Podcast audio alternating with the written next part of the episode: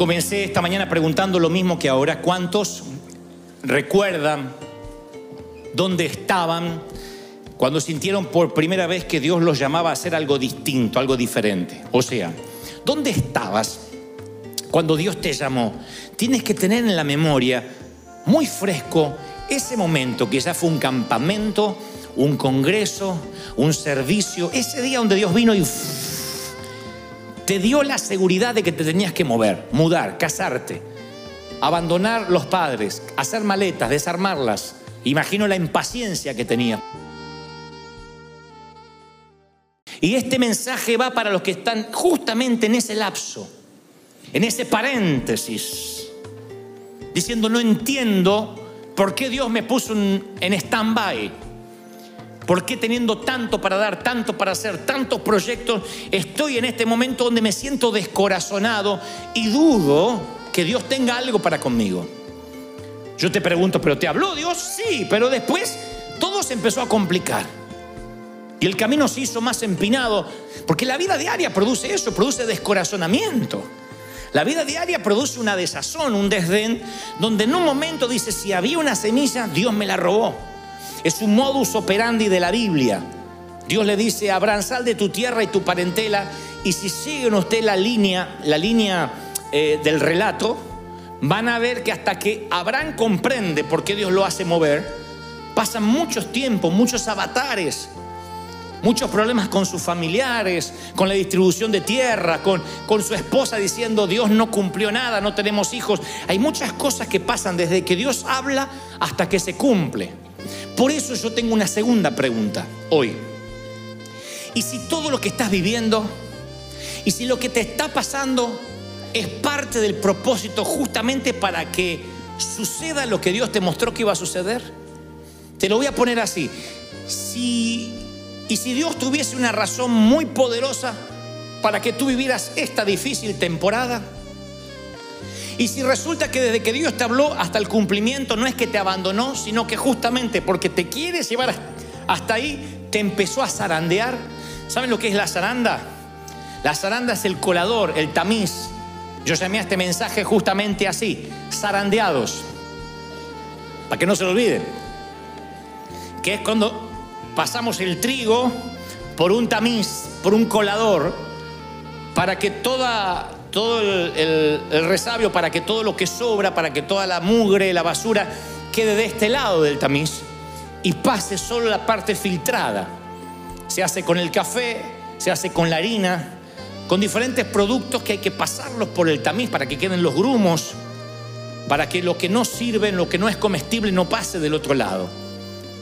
Y el ser zarandeado es parte de cuando Dios te da un propósito, hasta que se cumple ese propósito.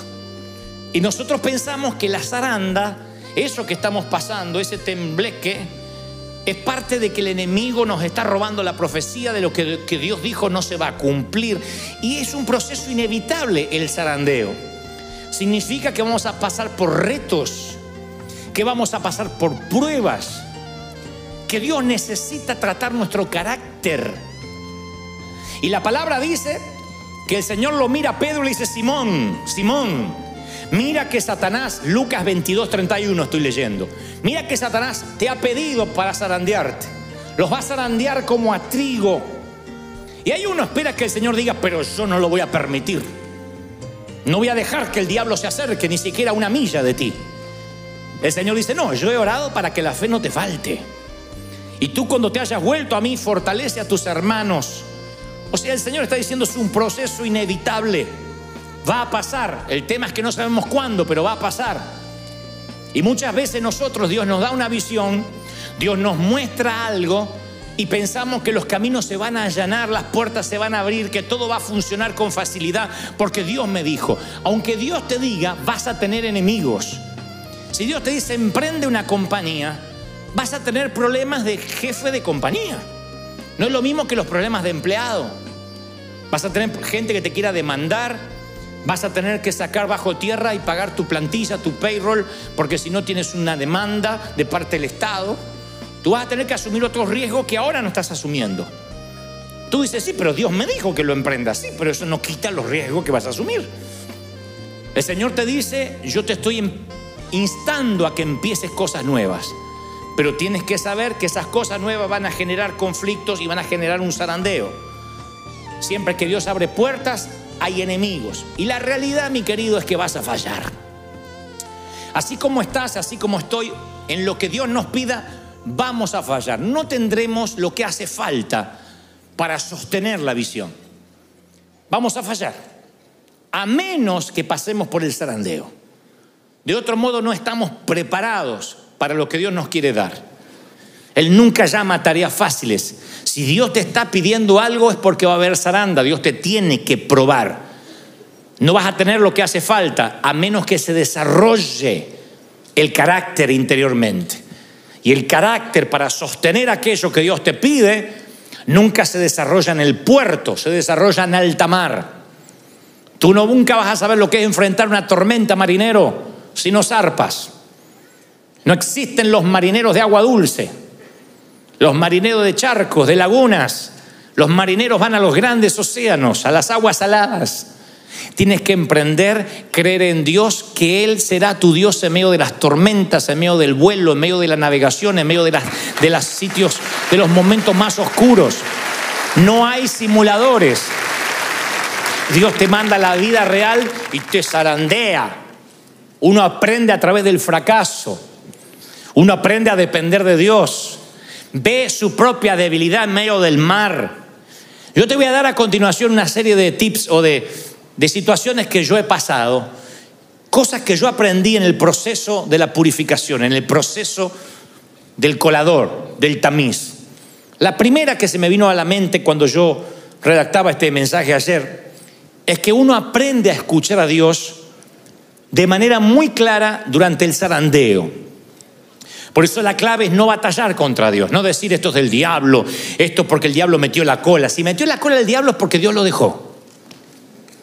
Porque cuando Dios manda hasta el diablo obedece. Dile eso a tu esposo cuando lo mandas a la tienda. cuando Dios habla, hasta el diablo obedece. Entonces, si estás pasando una zaranda, es porque Satanás pidió y Dios dijo, ok, voy a orar para que la fe no le falte, dijo el Señor. Y esa zaranda hace que uno escuche más a Dios. Si uno no entiende que este proceso difícil que estás pasando viene de parte de Dios, nunca vas a entender el lenguaje divino. Vas a ser de esos creyentes raquíticos que si le va bien alaba y si le va mal maldice. Si Dios lo prospera es porque Dios está con él y si le toca pasar un tiempo de ajustar la economía es porque Dios lo dejó. Hay creyentes que son así, por eso las iglesias, la mayoría están vacías. Y los pastores, para captar gente más rápido, ¿qué hacemos? Venga, que Dios le va a cambiar la vida. Venga, que será feliz. Lo que no te dijo es que el Evangelio no es frotar la lámpara, no es Aladín. No es pedir deseos. El Evangelio es creer que Dios te llamó y luego saber que van a pasar momentos difíciles. Va a haber momentos de aflicción, pero confiad. Yo he vencido al mundo. Edifique sobre la arena o edifique sobre la roca, el pronóstico de la vida son tormentas. A los dos les vienen las tormentas. Pero si está bien edificado y si tienes base, te mantienes firme y es ahí donde más escuchas la voz de Dios. Van a ver como Moisés cuando Faraón endurecía el corazón, él estaba sostenido con carácter. 40 años en el patio trasero del desierto hicieron que Moisés se parara ante el faraón y cuando el faraón le dijeron, deja el ganado atrás, él dijo, ni una pezuña vamos a dejar atrás. De pronto quien se sentía un proscripto, un delincuente, ahora vuelve a pararse como el príncipe de Egipto. Y le dice, ni una pezuña va a quedar atrás. Nadie podía ni siquiera mirar a los ojos al faraón, excepto un hombre que fue procesado 40 años en el desierto. El proceso es lo que te da carácter y el carácter es lo que sostiene una visión. De otro modo vas a claudicar. Pero aquel que fundamentó su carácter en el Señor es el que escuchó la voz de Dios en medio de la crisis. Segunda cosa que aprendí en el zarandeo es que uno descubre el llamado en esos momentos. Una manera es decir, ¿cuál es tu llamado? ¿Qué es? ¿Cuál es tu propósito en la vida? Hay dos fechas importantes en la vida de un ser humano. Cuando nace y cuando nace de nuevo y cuando descubre su propósito. En realidad son tres fechas. Nace, nace de nuevo y descubre su propósito en la vida. Cuando descubres el propósito en la vida, dices, ay, yo nací para esto. Entonces, vamos a hacer un ejercicio que hicimos esta mañana. Suponiendo que tuvieras un tío millonario que se muere, resulta que el Chapo era padrino tuyo y tú no sabías. Yo pregunto, ¿qué seguirías haciendo si supuestamente no tendrías que trabajar más? Tuvieras la vida resuelta, ¿qué tú harías igual? Ese puede ser tu llamado. Ahora, si tú pensaste, si yo tengo dinero no hago nada más que rascarme la oreja, tienes un gran problema en la vida porque todavía no averiguaste para qué naciste. ¿Mm? La segunda forma de averiguar tu llamado es a través del zarandeo. Uno empieza a hacer cosas y empieza a zarandearse y duda que lo que está haciendo Dios lo mandó a hacer. Entonces hay un montón de gente que no zarpa nunca, se queda en el puerto esperando la perfecta voluntad de Dios. Yo conozco hasta solteros que dijeron, si ella es para mí, que se ponga un calcetín de cada color. Mm, no. Y el que se puso un calcetín de cada color es el Ujier.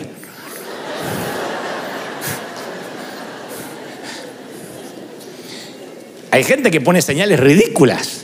Pero ¿qué está haciendo? Justificar, tratar de redimir su cobardía. No quiere emprender, porque dice, es que no tengo claro qué hay que hacer. Yo voy a la Biblia, insisto, y Dios no le dice a Abraham con claridad, sal de tu tierra y tu parentela y este es el lugar, fíjate bien en el mapa, te daré un GPS, carga ropa de verano, un poquito de invierno también, estos son los días que vas a tardar, te digo en el vuelo que te vas a ir. No, sal. Generalmente Dios dice, confía en mí, muévete. Y ahí uno emprende y allí donde empieza la zaranda es cuando uno empieza a descubrir su propósito su llamado. Me decías hace 11 años a mí, Dante, ¿crees que vas a ser pastor? Yo lo, tengo en, reportajes por ahí. No, ni loco, yo no puedo pastorear nada. Yo soy evangelista. Pero Dios dice, emprende, vamos. Y en el medio, no digo que aprendí, pero hoy mirando por el espejo retrovisor, todo hace sentido. Cuando yo quiero mirar solo por el parabrisas delantero, hay cosas que no tenían sentido. Lo que trato de decirte es que hay parejas que vas a tener que emprender, esa pareja la vas a tener que emprender. Ese, esa empresa la vas a tener que emprender. Ese ministerio lo vas a tener que emprender aunque no tengas el plano completo. Dios no le da el plano completo a nadie. ¿Por qué? Porque tú eres como yo, un cabezón independiente. En cuanto Dios nos da el plano completo, no oramos más. A Israel le dejaban que amontonara maná por una semana y por una semana el pueblo no buscaba más a Dios. ¿Para qué? Si ya tengo maná. Dios dijo, todos los días vas a depender de mí. Yo te voy a alimentar, pero todos los días vas a tener que venir a mi presencia, orar y buscarme todos los días. Te doy un periodo de descanso y vuelve a mí. Depende de mí. ¿Me siguen, sí o no? Si no pasas el zarandeo, no vas a saber si tienes el carácter. Yo tuve que aprender a los golpes. Yo tuve que aprender a ser sensible pero duro de ofender. Comprensivo pero no débil. Que tengo que comprender pero no, ser un pusilánime. Tengo que ser fuerte. Aunque puedo comprender, tengo que ser fuerte, flexible pero lleno de convicciones. Porque muchos confunden la flexibilidad con cambio de visión. Y no hay nada peor que seguir a alguien que cambia la visión todos los días. Flexible, pero con convicciones que no cambian. Flexible a lo que Dios puede hacer, pero con un norte, con un destino. ¿Y eso dónde se aprende? En el zarandeo. ¿Qué, qué, qué aprendí? En la zaranda, en los momentos difíciles. Bueno, aprendí cuáles son las colinas, las montañas por las que estoy dispuesto a pelear y aquellas por las cuales ni siquiera voy a subir nunca. Aprendí que no tengo que pelear todas las batallas, que hay problemas que van a volar por fuera de mi radar siempre y otras que van a estar dentro de mi radar. Aprendí cuándo, cuándo hay que confrontar para sacar la basura debajo del tapete y cuándo hay que dejar morir algo para siempre y no mencionarlo nunca más. Y aprendí lo primordial, cuando Dios te usa, nunca, nunca, nunca, nunca en la vida puede volver a enojarte en público. Nunca. Nunca. Jeta, nunca. Nunca. En público, te puedes enojar, pero no en público. Un líder nunca puede perder los estribos. Nunca. Aunque haga las orejas como los dibujos animados, tienes que permanecer. ¿Cuándo lo aprendí? Durante el zarandeo. Me enojaba con Dios y Dios me decía, cuando termine los berrinches, termina el zarandeo. Y estaba allí, ¿y por qué? ¿Y por qué? ¿Y por qué yo? ¿Por qué no? Y me seguía zarandeando el Señor. Miren que cuando Dios habla de Pedro es porque hay un Pedro, ¿eh? Dios te está hablando, ¿eh? Ahora, escuchen esto, porque si no, no podemos avanzar. La iglesia no va a suplir todas tus necesidades. A veces no te va a gustar lo que pase durante un servicio. Si eres soltero o soltera, el hecho de venir a River no va a hacer que consigas tu cónyuge. La iglesia no te garantiza de que tus hijos no van a pasar por tiempos de rebeldía. La iglesia no te garantiza que no tendrás problemas matrimoniales. Porque la gente se casa sin preguntarme a mí con quién y después quiere que la iglesia y yo le resuelva la vida. Mira vos.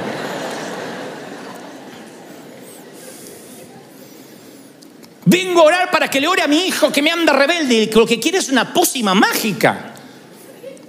Entonces la, hermana esa quiere que Dios le, cambie el hijo porque me nació rebelde. No, es tu hijo y vas a tener una tarea. Tú eres la sacerdota sacerdotisa del hogar, el sacerdote del hogar, y vas a tener que llevar a ese hijo a los pies de Cristo, nutrirte, aplicar principios. No hay dietas mágicas, no hay cinturones gástricos espirituales.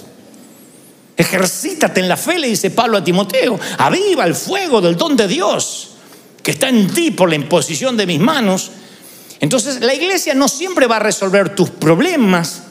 Tienes que aprender a orar, tienes que madurar, tienes que crecer. Quisiste eso a medida que fuiste creciendo en la casa de tus padres. Hay un momento que dijiste, me baño solo, basta, no entres más, mamá. ¿O no? Mamá, no entres más, tengo 23. me da vergüenza, me mires. Hay un momento que todo empezaste a hacer solo. ¿Y por qué los cristianos queremos siempre que se nos dé la comida en la boca? ¿Por qué queremos, ah, el avioncito, ver el purecito? Che, hay que crecer. Hay un momento para eso y un momento que dice, no, ya está, entendí, voy a aplicar el principio. Y el zarandeo es eso, aplicar todos los principios.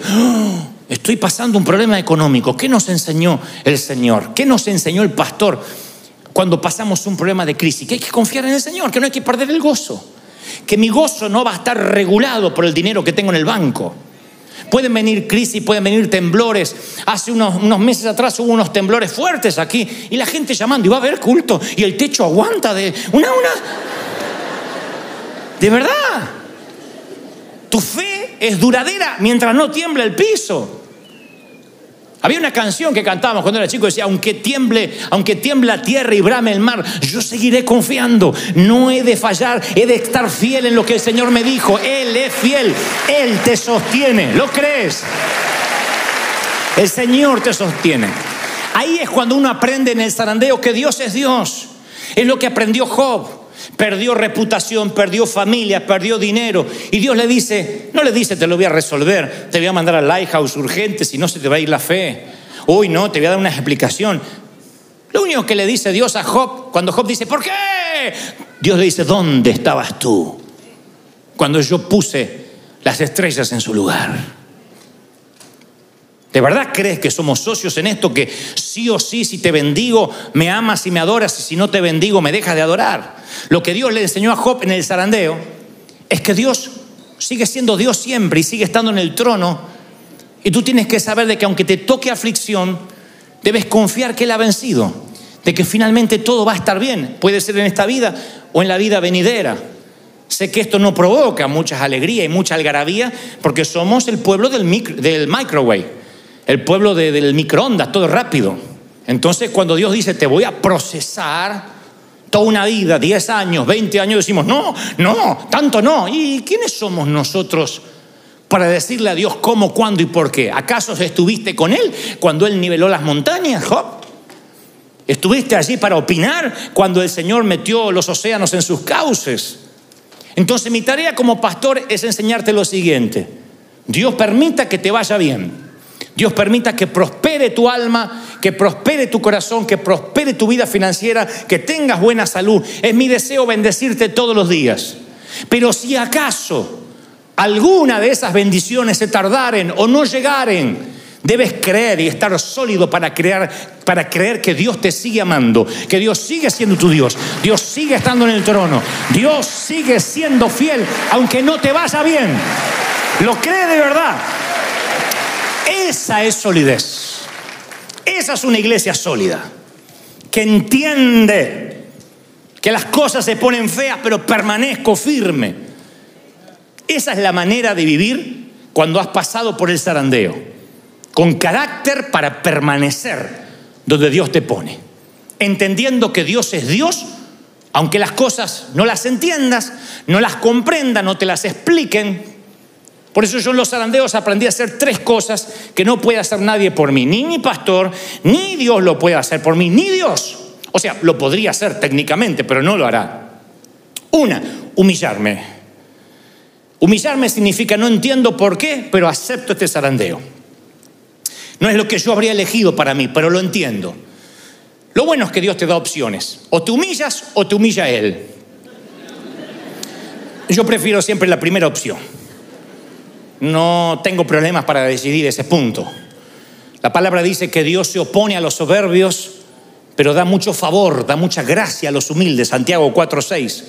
Así que yo recuerdo ante quién me estoy oponiendo cuando tengo orgullo y sé que es una pelea perdida, no la voy a ganar y que sé que la única manera de obtener favor es humillarme. Señor, no entiendo, pero aquí estoy. Segundo, disciplinarse. Ejercítate en la, piedad, le dijo Pablo a Timoteo. Ejercítate en la piedad, ya que eso incluye una promesa para ahora y para lo que viene. ¿Qué es la disciplina? Que a veces vas a tener que disciplinarte a orar y a confiar. Disciplinarte a alabar, a alabar, a cantar. Porque cantamos, cantamos todo cuando estamos felices. Pero a veces hay que disciplinarse a alabar. Y, yo he, cantado alabanzas con coraje al principio. Hasta que después de la disciplina empezó a surgir la alabanza verdadera, la adoración verdadera. Yo tuve que disciplinarme a orar. No siempre tengo ganas de orar. Es más, te voy a confesar, el 80% del tiempo no tengo ganas de orar. Pero entonces voy y me disciplino, Señor, aquí estoy. ¿Quieres hablarme? El zarandeo produce que yo me humille, que yo me discipline. Hay cosas que vas a tener que hacer por ti mismo. Acá no hay células, acá no ponemos un líder sobre 12 ni sobre 24. Acá se madura, acá se crece, acá se cree en Cristo, se acepta a Él, se, solidifica. Y finalmente, te humillas, te disciplinas y te animas a ti mismo. Te animas en el Señor. Primera de Samuel 36 dice que David se alarmó porque toda la tropa hablaba de apedrearlo. En un momento se le hizo un motín en el ejército, por razones que no vienen al caso ahora. Y todos estaban amargados, pero él cobró ánimo y puso su confianza en Dios. Entonces hay gente aquí que yo sé que está mal porque en un momento se olvidaron de su cumpleaños, te sacaron del grupo de WhatsApp, te, no te consultaron, no te dijeron, no te tuvieron en cuenta, no te fueron a visitar al hospital, no te preguntaron si necesitabas dinero. Y eso pasó porque el Señor quiso que pasara. El Señor a veces ciega a los que están alrededor para que no vean lo que te está pasando. Dios sabe que a veces te tiene que meter en situaciones para que en la zaranda busques a Dios. Entonces, si te sientes solo, si te has sentido sin amigos, recuerda que Dios no desperdicia ningún sufrimiento, nunca. En un momento David cobra ánimo y dice, ¿por qué voy a inquietarme? Salmo 42, 11. ¿Cómo me voy a angustiar? En Dios pondré mi esperanza. Asimismo se dice, sal de ahí David, vuelve a confiar en Dios, deja de gruñir y comienza a alabar. Se da ánimo a sí mismo. Hay momentos en que estando en el estercolero, en, en el medio de los cerdos, en el medio de los marranos, vas a sentir la necesidad de volver a tu destino. Y Dios quiera que nadie se interponga allí para querer bendecirte, para retrasar tu llegada al Maestro. Momentos que tienen que pasar. Hay momentos que aparentemente son de angustia, pero que están fortaleciendo tu carácter. Están fortaleciendo tu temperamento. Todo lo que Dios quiera que te dé como un upgrade, vas a pasar por un zarandeo. Si no, quédate viviendo como estás. Pídele al Señor que quieres vivir una vida sin riesgos, en una mecedora esperando la muerte. Pero para los que quieren que la muerte los sorprenda vivos, para los que quieren que la muerte los sorprenda haciendo algo, tienen que entender que el zarandeo es parte de la vida. De lo que tiene Dios para entregarte. Y Dios quiere probar tu carácter, tu temperamento, cómo aguantas las críticas, si no te enojas en público, si eres duro de ofender. Eso va a pasar en el zarandeo, no antes. Yo quiero que bendigas tu almohada de piedra hoy. Yo sé que es duro dormir ahí, Jacob, pero esa almohada de piedra es la que te abrió una puerta en el cielo. Echa aceite sobre la almohada de piedra, como hizo por la mañana Jacob. Y dijo, esta no es otra cosa que casa de Dios y puerta del cielo. La almohada de piedra es lo que te toca ahora, es bailar con la más fea. Y cuando bailas con la más fea, yo sé que no es divertido, no es una buena velada. Pero nunca he visto a alguien bailando con la más fea o durmiendo en una almohada de piedra que por la mañana Dios no lo bendijera, lo multiplicara y como a Job le diera siete veces más de lo que perdió, lo bendijera más. ¿Lo cree de verdad? Ponte de pie rápido, vamos a orar. Es un día